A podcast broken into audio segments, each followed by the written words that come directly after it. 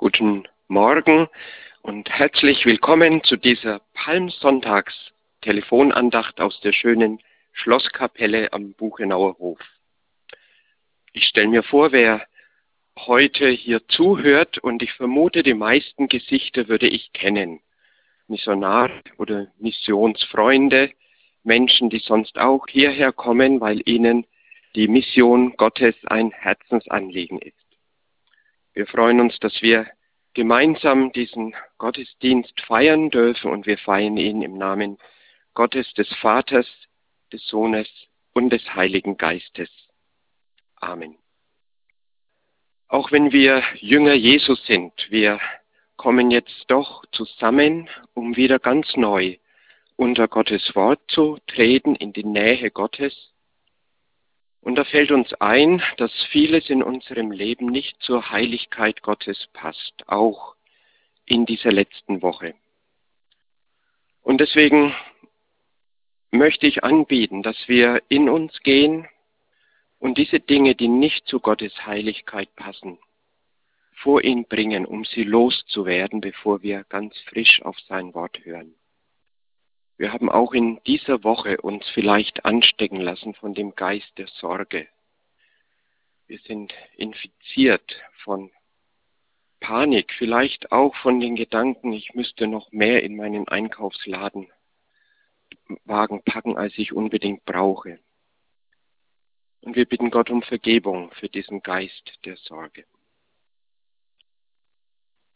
Wir haben vielleicht unsere Nächsten gesehen und sie als Quelle des Unheils angesehen, statt als unsere Nächsten, die wir lieben sollen, denen wir ein Segen sein sollen.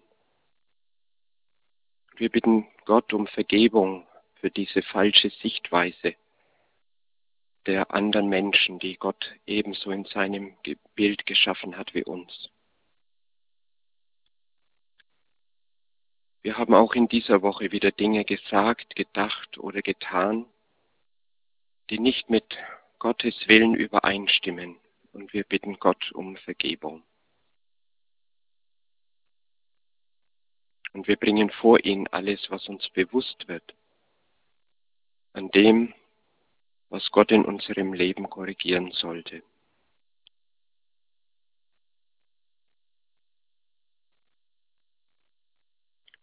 Und die Heilige Schrift sagt, wenn wir unsere Sünden bekennen, so ist er treu und gerecht, dass er uns unsere Sünden vergibt und uns reinigt von aller Ungerechtigkeit. Wir danken dir, Herr Jesus Christus, dass wir alles bei dir abladen dürfen, allen Schmutz auf unseren Seelen, alle Sorge, alle Angst, alle Schuld, dass wir das bei dir loswerden und wir danken dir, dass wir bei dir immer wieder ganz neu anfangen dürfen. Und das wollen wir auch heute tun. Wir geben dir die Ehre dafür. Amen. Simon Georg wird uns jetzt ein Lied lesen, das er selber getextet hat.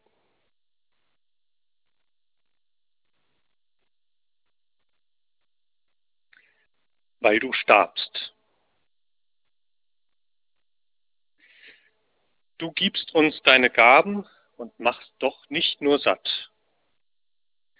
Stillst nicht nur ein Bedürfnis, das einer von uns hat. Verstehst dich nicht als jemand, der nur Geschenke gibt. Du schenkst dich selbst, bist der Beweis, dass Gott uns wirklich liebt. Weil du starbst, leben wir. Wir haben keine andere Basis, keine Hoffnung, Jesus, außer dir. Du bist auferstanden, rufst dein Versprechen aus, weil du lebst, geht unser Leben weit über alles hier hinaus. Du gibst uns nicht nur Liebe für einen Augenblick, du bist sie selbst und ziehst dich nie mehr von uns zurück. Und du lässt keinen Zweifel an deinem großen Ziel, dein Opfer rettet jeden, der sich retten lassen will. Weil du starbst, leben wir. Wir haben keine andere Basis, keine Hoffnung, Jesus, außer dir. Du bist auferstanden, räumst unsere Ängste aus, Weil du lebst, geht unser Leben weit über alles hier hinaus. Und weil sich diese Liebe mit deiner Allmacht paart, war möglich, dass dein Leben den Tod verschlungen hat.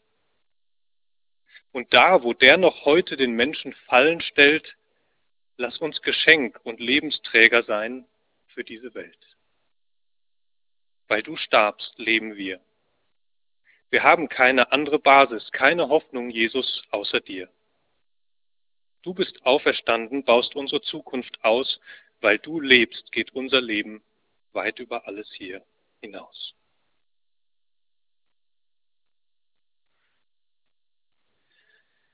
Wunderbare Worte für diese Woche vor Ostern, die in vielen Ländern die heilige Woche genannt wird.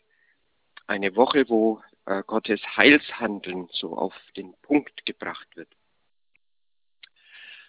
In vielen Kulturen gibt es besondere Traditionen für diesen Palmsonntag, bei uns weniger.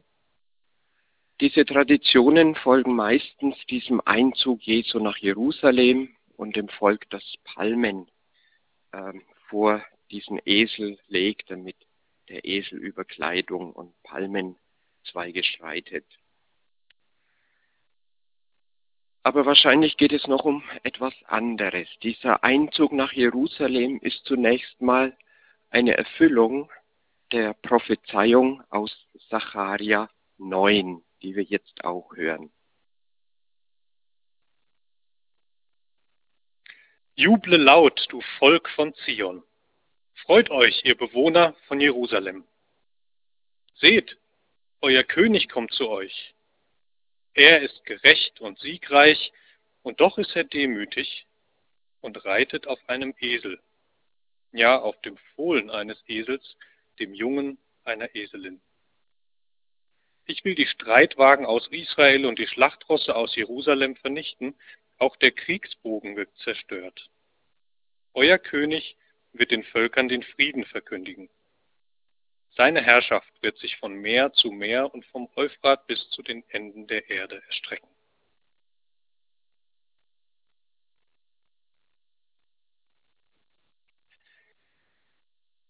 Zacharia.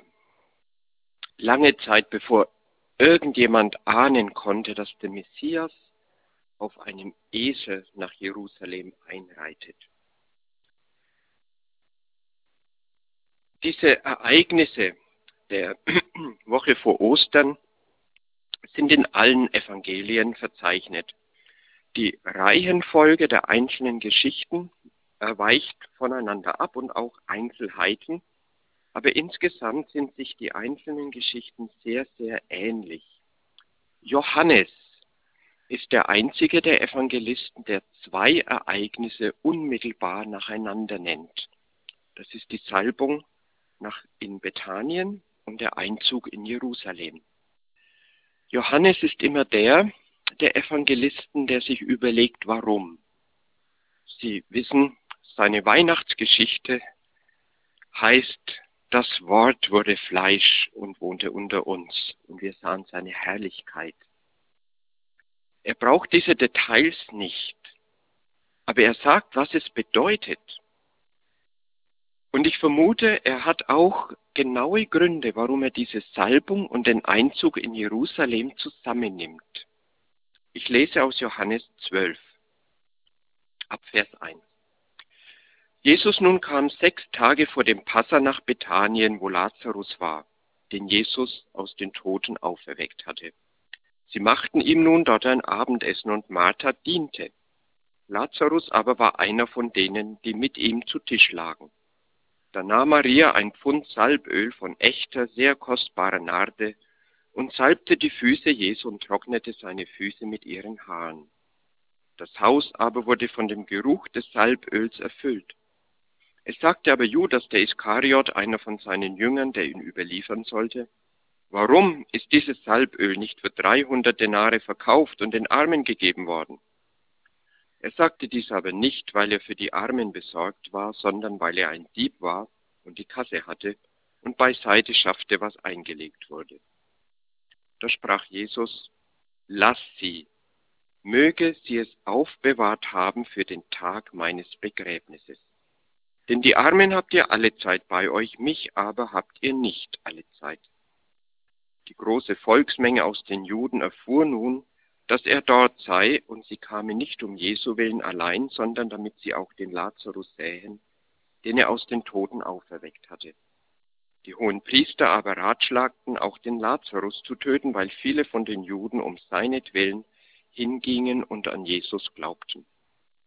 Am folgenden Tag, als die große Volksmenge, die zu dem Fest gekommen war, hörte, dass Jesus nach Jerusalem komme, nahmen sie die Palmzweige und gingen hinaus ihm entgegen und schrien, Hosanna, gepriesen sei der, der kommt im Namen des Herrn und der König Israels.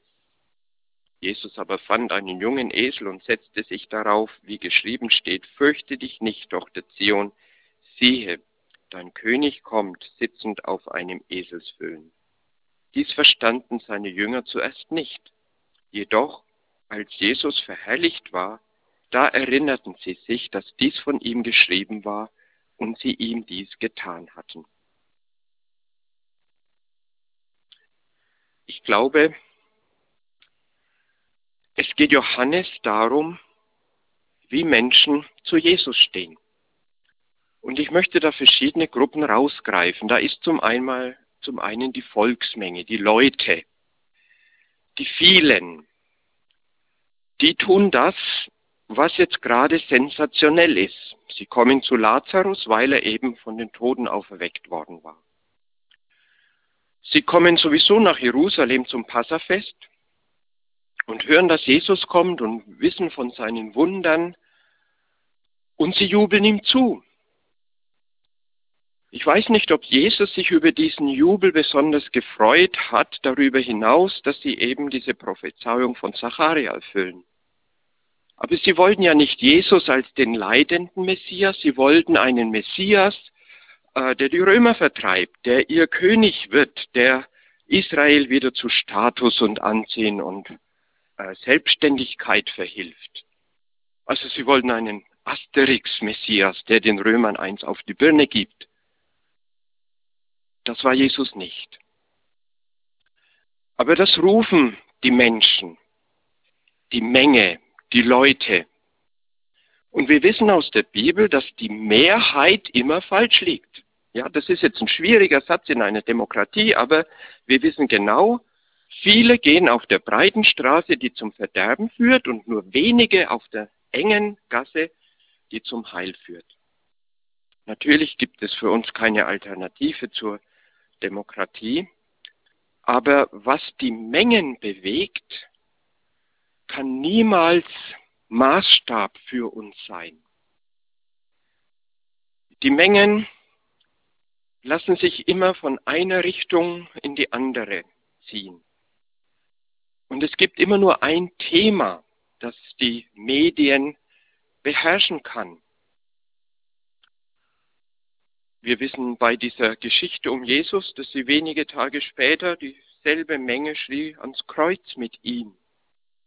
Der Asterix-Messias hat sich nicht als Römerschläger herausgestellt, deswegen muss er weg. In Deutschland haben wir auch immer wieder neue Ängste. Vor wenigen Jahren noch war die große Angst die Überfremdung, die vielen Ausländer, die kommen.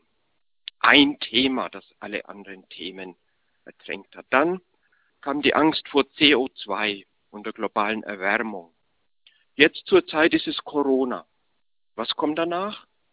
Wahrscheinlich die Rezession. Und solange die Deutschen Angst haben vor irgendetwas, vor einem Thema, mache ich mir noch keine großen Sorgen, das passt zu uns. Schwierig wird es dann wahrscheinlich, wenn alle einem Heilsbringer zujubeln. Vielleicht jemanden, der dann in der Rezession wieder so eine Art Reichsarbeitsdienst erfindet oder sowas. Aber die Mengen haben immer nur ein Thema. Und da müssen wir uns als Christen davor hüten. Was die Leute sagen, ist nicht ähm, unser Maßstab für das, was wir denken. Eine andere Gruppe sind die Jünger, mit denen kann ich mich am meisten identifizieren. Sie vielleicht auch. Die Jünger tun in diesen beiden Geschichten nicht sehr viel. Sie schauen sich das alle an, alles an und verstehen nichts. Erst sehr viel später gehen ihnen die Augen auf und sagen, ja stimmt, das war ja schon in Zacharia vorhergesagt und alles hat sich Wort für Wort so erfüllt. Unser Herr Jesus, der hat alles so gemacht und sogar die Umstände um ihn herum waren so, dass jedes Wort der Heiligen Schrift wahr wird. Aber das haben sie erst später verstanden. Also damit kann ich mich gut identifizieren, erstmal zuschauen, nichts verstehen, bis dann irgendwann die Einsicht kommt. Dann haben wir natürlich auch Judas, der nur hier im Johannesevangelium als der bezeichnet wird, der so sparsam darauf achtet, dass kein Nadenöl verschwendet wird. Es gibt viele Interpretationen, warum er das machte. Ich glaube auch, dass er nicht dachte, dass Jesus sterben würde. Er kannte ihn ja als den Wundertäter. Und vielleicht wollte er tatsächlich den Konflikt zwischen Jesus und der Führung bis zum Ende rauskitzeln, damit Jesus endlich seine Macht zeigt. Er hat es nicht verstanden, dass der Messias auch Gottes Knecht ist und zuerst als Knecht kommen muss, bevor er dann es viel später als Herrscher kommt. Judas hat ihn verraten. Es ging ihm nicht um Jesus. Es ging ihm um seine Pläne, darum, dass doch sein Anliegen der Befreiung Israels, dass das endlich wird. Dann haben wir natürlich auch Martha und Maria. Martha kennen wir auch aus anderen Geschichten in der Bibel, ja. Und hier steht auch, sie diente. Wenn ihre Schwester Maria, sie kommt mit diesem Nardenöl ein Pfund steht hier oder Litra. Diese Litra im Griechischen sind nur 328 Gramm, also so eine Cola-Dose voll. Aber eben kostbares, reines Nardenöl. Und Maria gießt das über seine Füße, in anderen Evangelien sind es die Haare, aber es ist ja doch eine ganze Menge. Ich habe da keine Mühe, mir vorzustellen, dass es sowohl Füße als auch Haare waren oder Kopf Jesu, den Maria da ähm, gesalbt hat mit diesem kostbaren Öl. Maria, die Verschwenderin,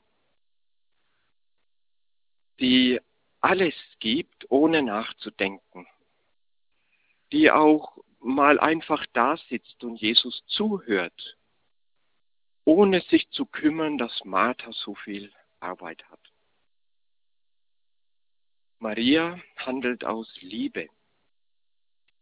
Sie gibt alles für Jesus, ohne zu überlegen, ja, was ist dann mit meinem ganzen Schatz, der ist jetzt plötzlich weg, dieses viele Nadenöl. Was macht das mit Jesu Ruf, wenn er jetzt so, ja, hier steht, das ganze Haus war erfüllt von dem Geruch, und Jesus trug ja dann auch diesen Geruch noch tagelang mit sich. Sie hat ihre Haare geöffnet, um Jesu Füße damit zu trocknen. Das macht auch eine anständige Frau nicht. Sie hat sich nicht darum gekümmert, sondern sie hat aus Liebe gehandelt und in den anderen Evangelien sagt Jesus noch dazu, diese Geschichte von ihr wird erzählt, wo immer das Evangelium verkündet wird auf der Erde.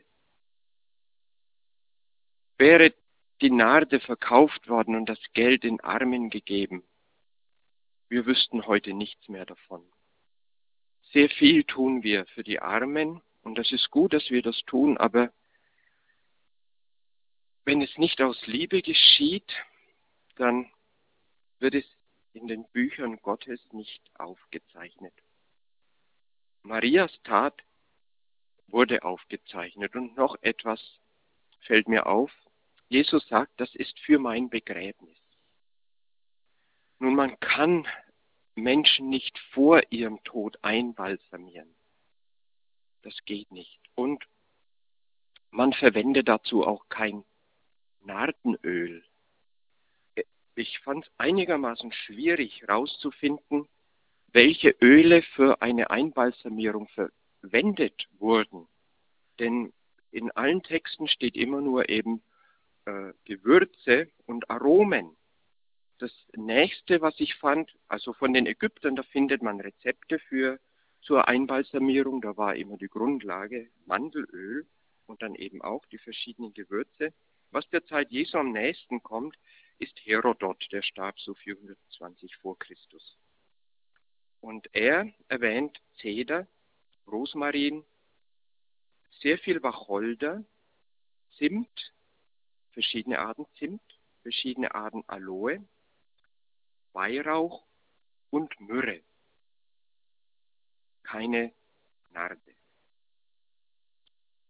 Also besonders eben Wacholder und Myrrhe, diese bitteren Aromen, die passen sehr gut zu einer Beerdigung. Aber Narde, das Freudenöl, nicht.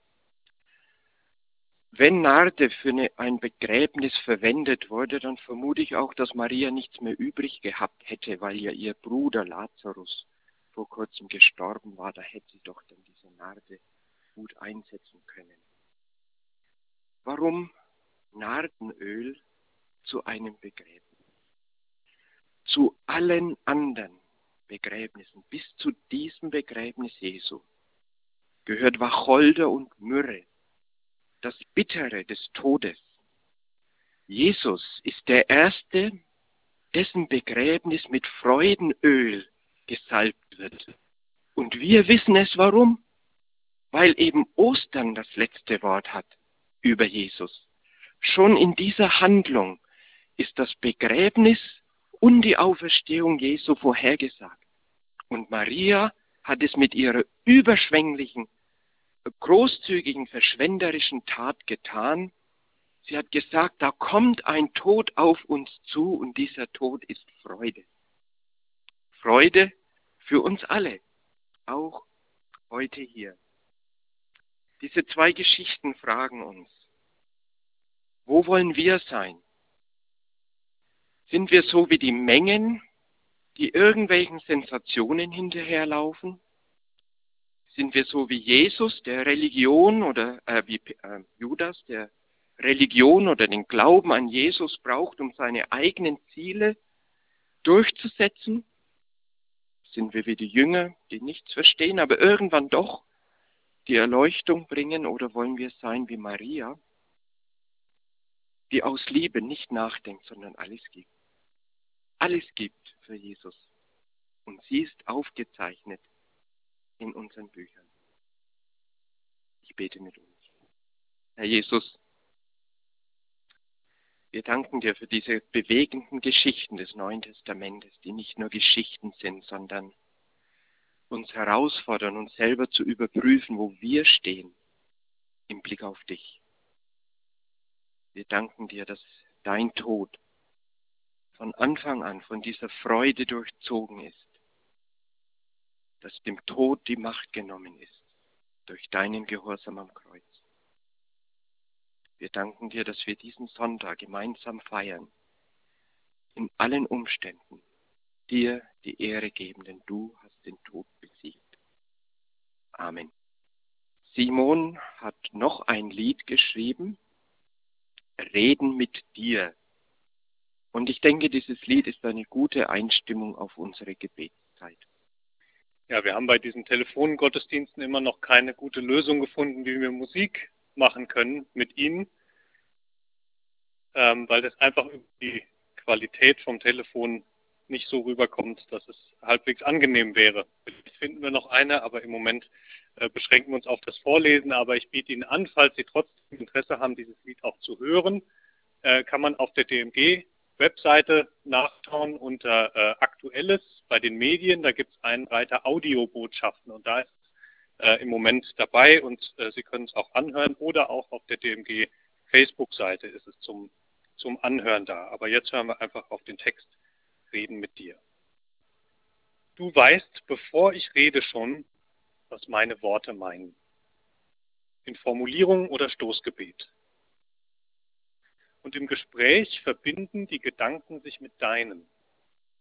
Du kennst mich und du weißt, worum es geht. Reden mit dir ist nie ein Selbstgespräch. In der Nähe von Gebeten redest du. Du hast alle Macht in deinen Händen. Wenn sich Menschen an dich wenden, hörst du Worten zu. Du freust dich über unsere vertraulichen Gebete. Wer zu dir kommt, tritt in ein Bethaus ein. Du bist in allen Zeiten, allen Sprachen im Gespräch. Du willst ein Gott für alle Völker sein. Reden mit dir ist nie ein Ferngespräch. In der Nähe von Gebeten redest du. Du hast alle Macht in deinen Händen. Wenn sich Menschen an dich wenden, hörst du ihren Worten zu. Du hast, wenn wir dich bitten, eine Antwort griffbereit und darin unser Bestes hinterlegt. Mal sehen wir gleich und manchmal erst nach einer Wartezeit, wie Beten dich in Herz und Hand bewegt. Reden mit dir ist nie nur ein Gespräch. In der Nähe von Gebeten handelst du. Du hast alle Macht in deinen Händen. Wenn sich Menschen an dich wenden, hörst du ihren Worten zu. Ich nehme mir Zeit und laufe aus meinem Alltag raus und denk an dich und sehe vor mich hin. Du hältst auch Zeiten ohne meine Worte aus und hörst die leise Stimme in mir drin. Ich schweige ich lese deine Botschaft, die heute zu mir spricht, und ich bin froh, weil du in der Stille so laut mit mir redest wie sonst nirgendwo. Reden mit dir, ein Leben im Gespräch. In der Nähe von Gebeten redest du. Du hast alle Macht in deinen Händen. Wenn sich Menschen an dich wenden, hörst du ihren Worten. Danke, Simon. Wir sagen am Ende noch, wo Sie diese Texte dann auch finden. Und jetzt äh, wird uns Andrew House einige Einblicke in die Weltmission Gebetsanliegen weitergeben und auch mit uns beten. Ich wollte eigentlich nur mit euch beten heute Morgen und äh, dadurch manches aufgreifen, was uns bewegt als DMG zur Zeit. Wir haben die, den Tod vor Augen aber wir versagen nicht, weil wir wissen, ähm, dass der Tod besiegt ist. Und deshalb tragen wir in uns eine große Hoffnung. Die Worte von Paulus aus Römer 15 steht, möge Gott, Quelle der Hoffnung, euch im Glauben mit Freude und Frieden erfüllen, damit eure Hoffnung durch die Kraft des Heiligen Geistes immer stärker wird. Ich möchte mit uns beten. Wir stehen vor dich, unser lebendiger Gott, du unser Vater im Himmel und sind in dein Gegenwart und beten dich an heute Morgen. Du bist unser Gott. Wir schütten unser Herz aus. Wir preisen dich, wir loben dich. Dafür hast du uns geschaffen. Dafür leben wir. Du unser Gott, unser Vater, du bist die Quelle der Hoffnung, der Ursprung. Allem, was hält, allem, was zählt, alles, was uns Hoffnung gibt. Du bist unerschütterlich. Deine Worte halten. Der Grund bleibt, weil du beständig bist, weil du dein Wort hältst. Immer weil du rein und unverfälscht bist, weil du vergibst und heilst und wieder aufrichtest. Ich habe Hoffnung, weil du mich kennst, besser als, als ich selbst. Du weißt ganz genau, was mir fehlt. Du gibst gerne und großzügig. Das gibt mir Hoffnung. Auf dich ist Verlass. Du schenkst Zukunft und Leben nicht nur wenig, sondern die Fülle. Du füllst mein Leben mit, mit Hoffnung, mit Erwartung. Ähm, du hältst nicht zurück. Das füllt mein Herz mit, mit Hoffnung. Du kennst unsere Lage ganz genau, kennst die Zukunft und weißt ganz gut, was was kommt. Und du kannst alles richten.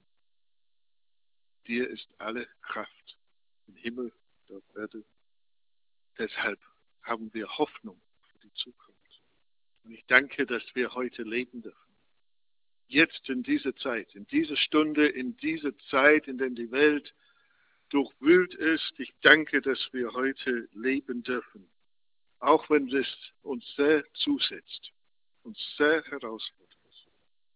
Wir erkennen, wie sehr wir auf uns selbst vertraut haben. Und wir erkennen vor dich jetzt, dass wir so oft die Dinge einfach selbst in der Hand genommen haben und oft vernachlässigt haben, nach dich zu fragen. Deine Meinung, deine Gedanken. Und jetzt nimmst du diese Dinge aus der Hand und wir erkennen vor dich, wir haben, wir haben dich oft vergessen.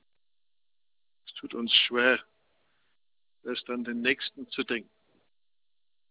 Es liegt uns so nahe, an uns selbst und unseren eigenen Schutz und an unser Wohlbefinden zu denken. Und diese, diese großzügige Nächstenliebe, was Maria so zum Ausdruck gebracht hat, nicht zurückhalten, für den anderen geben, Herr, das ist uns abhanden gekommen an vielen Stellen und wir erkennen vor dich, wir brauchen dich, wir brauchen deine Vergebung, ich brauche deine Vergebung deine Erbarmen. Ich danke für unsere Missionare. Ich danke, dass sie heute dort sind, zerstreut in dieser Welt, dort, wo du sie haben möchtest. Und es wird nicht leicht, aber sie dürfen Hoffnung verbreiten. Sie sind dein Vertreter der Hoffnung, Vertreter des Lebens, Sie dürfen die Welt erfüllen wie dieser Duft, dieser wohlriechende Duft der Freude und Hoffnung und Zukunft, mittendrin in einer Welt, die, die nach Antworten sucht und verzweifelt ist. Und danke, dass du bei unseren Missionaren bist. Wir denken ganz besonders an die, die in Italien, in Spanien, in Frankreich leben, wo so viele Menschen sterben umgeben von Tod und Verzweiflung. Wie sollten Sie denn etwas sagen? Was können Sie sagen? Uns fehlt oft die Worte, uns fehlt oft den Mut. Und darum bitten wir, Herr, da wo du uns hingestellt hast, mach uns mutig, gib uns deine Gedanken.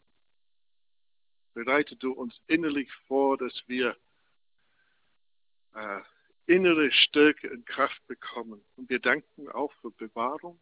Wir sind am Leben und viele von unseren Leuten sind zurückgekommen und haben Bewahrung erlebt in der letzten Woche, sind heimgekehrt in Familie Goldberg und danken, dass sie gut hier angekommen sind. Wir danken für andere, die heute unterwegs sind. Danke auch für die Bewahrung von Max äh, Ehepaar Mack in Spanien, ihre Schwiegertochter, die in der achten Monat der Schwangerschaft dann äh, erkrankt war und Corona. Danke, dass sie bewahrt geblieben ist, dass ihr Kind zur Welt gekommen ist. Das sind Zeichen deiner Liebe. Wir sind dankbar dafür. Danke, dass es in einer Zeit ist, in der die Menschen sich besinnen über das Leben. Dass Gespräche möglich sind, die vor einige Zeit kaum möglich waren. Gib uns den Mut, das zu erkennen, wo der Augenblick richtig ist, was die richtigen Worte sind. Rüste du uns aus für die Zeit, in der wir leben. Danke auch für die große Kreativität, ähm, neue Ideen, die entstehen, ähm, wie Videos von Kids-Team und anderen. Ja, wir erkennen, wie, wie du am Wirken bist und wie sehr wir auf dich belast, äh, angewiesen sind. Aber wir tragen in uns diese Hoffnung. Wir beten dich an als der Gott des Lebens und die Zukunft. Und ich lade Sie ein, gemeinsam mit mir so zu sprechen, wie Jesus uns gelehrt hat. Sie dürfen dazu aufstehen. Wir werden es aber nicht nachprüfen. Vater unser im Himmel, geheiligt werde dein Name. Dein Reich komme dein Wille geschehe, wie im Himmel, so auf Erden. Unser tägliches Brot gib uns heute und vergib uns unsere Schuld, wie auch wir vergeben unseren Schuldigern. Und führe uns nicht in Versuchung, sondern erlöse uns von den Bösen. Denn dein ist das Reich und die Kraft und die Herrlichkeit in Ewigkeit. Amen. Vielen Dank. Ich weiß nicht, ob Sie wirklich stehen oder sitzen beim Frühstückstisch. Ich möchte keine Unruhe in Ihre Wohnzimmer bringen. Ähm, Andrew hat schon im Gebet genannt, unsere Missionare und ich denke viele Gemeinden in Quarantäne. Wir wissen ja, dass die Hälfte oder fast die Hälfte des Neuen Testaments in Quarantäne entstanden sind. Also das hieß damals nicht Quarantäne, sondern Paulus war eben im Gefängnis oder in Hausarrest. Er war in Quarantäne und da dieser Quarantäne haben wir die Hälfte unseres Neuen Testamentes zu verdanken. Also beten wir für unsere Gemeinden und die Missionare, die nicht in die Breite arbeiten können, dass sie in dieser Zeit in die Tiefe gehen. Dann lade ich Sie ein, diese Angebote wahrzunehmen, zum Beispiel von diesem Kids-Team-Kanal, einmal in der Woche eine ansprechende Geschichte für äh, Kinder, aber ich selber sitze davor und schaue da ganz fasziniert zu. Also das ist kids-team.com oder auf YouTube äh, suchen Sie einfach den Kanal Kids Team Deutschland. Unsere Nachbarn, das Lebenszentrum Adelshofen, die bieten besonders für diese Karwoche äh, Bibelarbeiten oder Familiengottesdienste an. Gottesdienstentwürfe für verschiedene Zielgruppen, für Erwachsene, für Kinder, für Jugendliche. Da gehen Sie einfach zu lza.de und dann unter Aktuelles finden Sie diese Gottesdienste. Simon, sagst du uns, wo wir deine Texte finden? Ansonsten laden wir Sie auch ein, an Karfreitag wieder um 10 Uhr unter derselben Rufnummer, Karfreitag um 10 Uhr und auch an Ostersonntag um 10 Uhr. An Ostersonntag wollen wir auch gemeinsam das heilige Abendmahl feiern. Wenn Sie dabei sein möchten, bereiten Sie sich also einen Schluck Wein oder Traubensaft und ein Stück Brot vor. Das ist dann Ostersonntag um 10 Uhr. Ja, wer das Lied Reden mit dir sich anhören möchte, schaut einfach auf die DMG-Homepage www.dmgint.de.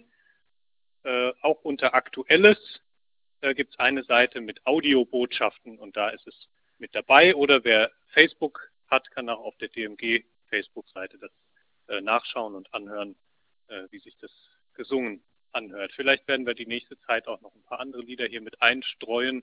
Was wir nicht dürfen, ist so äh, rechtlich geschützte Sachen irgendwo äh, verwenden, aber ich denke, wir finden Wege, um auch Texte und Lieder irgendwie mit auf uns wirken zu lassen. Dann wünsche ich Ihnen und uns allen einen gesegneten Palmsonntag und wir hören uns wieder Karfreitag um 10 Uhr und Ostersonntag um 10 Uhr. Wir stellen uns für diese Woche unter den Segen Gottes. Herr allmächtiger und dreieiniger Gott, segne und behüte uns. Lasse dein Leuch Angesicht leuchten über uns und sei uns gnädig. Erhebe dein Angesicht auf uns und gebe und erhalte uns deinen Frieden. Amen.